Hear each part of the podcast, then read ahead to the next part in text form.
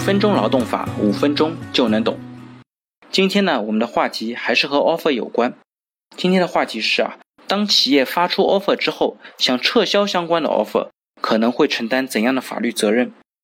小明呢是一位求职者，他在网上看到了一家公司招聘工程师的广告，于是呢投递了自己的简历。在经过两轮的面试之后啊，小明顺利的拿到了这家公司的 offer，他也非常兴高采烈的签了这个 offer。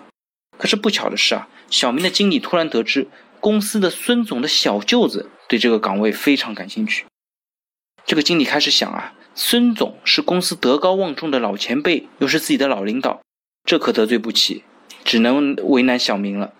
于是呢，他开始跟 HR 一起商量，想办法撤销小明的 offer。小明知道这个消息之后啊，也着急啊。他说：“我为了加入你们公司，已经向现在公司提出辞职了，你现在又不要我，那我怎么办？”于是呢，小明一纸诉状，要求公司赔偿两个月的工资。这个时候啊，公司就处在一个非常难堪的境地。要知道，公司发出去的 offer 虽然不是正式的劳动合同，不受劳动法和劳动合同法的调整，但是经过应聘者的承诺之后呢，它也具有民法上的合同效力，受民法的调整。因此呢，在小明接受 offer 之后，等于小明和公司之间就有了一份民事合同，双方都要遵守履行。现在小明已经签字确认过，那么撤销 offer 的行为呢，就是一种违约行为，需要承担相应的违约责任。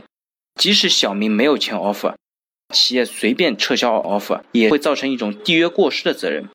如果企业拒绝履行 offer 的约定，也就是拒绝与应聘者签订劳动合同，那么公司应当承担员工基于对公司行为合理信赖造成的经济损失，包括但不限于工资福利的损失。面试中产生的费用等等。对此啊，我非常建议公司和小明可以坐下来进行一个好好的协商和调解，能够妥善的处理这个问题。当然，有的人会讲这不是什么问题啊，实在不行就把小明先招进来嘛，反正有试用期，在试用期边随便找个理由把他开除了不就行了？我个人非常非常不建议这种做法。要知道，一个企业把员工招进来再辞退，对于企业来说是非常被动的。对于公司来说，可能会放大它的风险，同时在试用期里边不一定能够找到他的毛病，我们也不能在试用期里边随便解除一个人的劳动关系，如果处理的不好，可能是一场更大的官司。另一方面，如果这种行为传出去的话，对企业的声誉也非常不好，有损企业的雇主形象，严重的话可能会酿成一场严重的危机公关。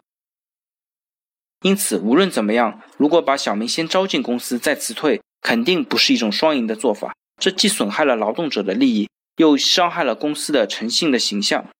因此呢，希望各位企业主 HR 在发 offer 之前，需要非常非常慎重的来决定这个做法。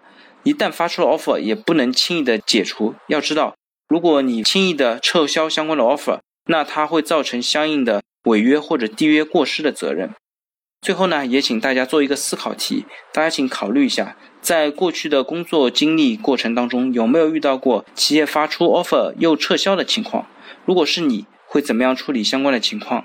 大家如果对今天的话题有任何的建议或者有任何的问题，欢迎在我的音频下方留言，也非常欢迎将我的音频转发给需要的朋友。那我们下一期再见。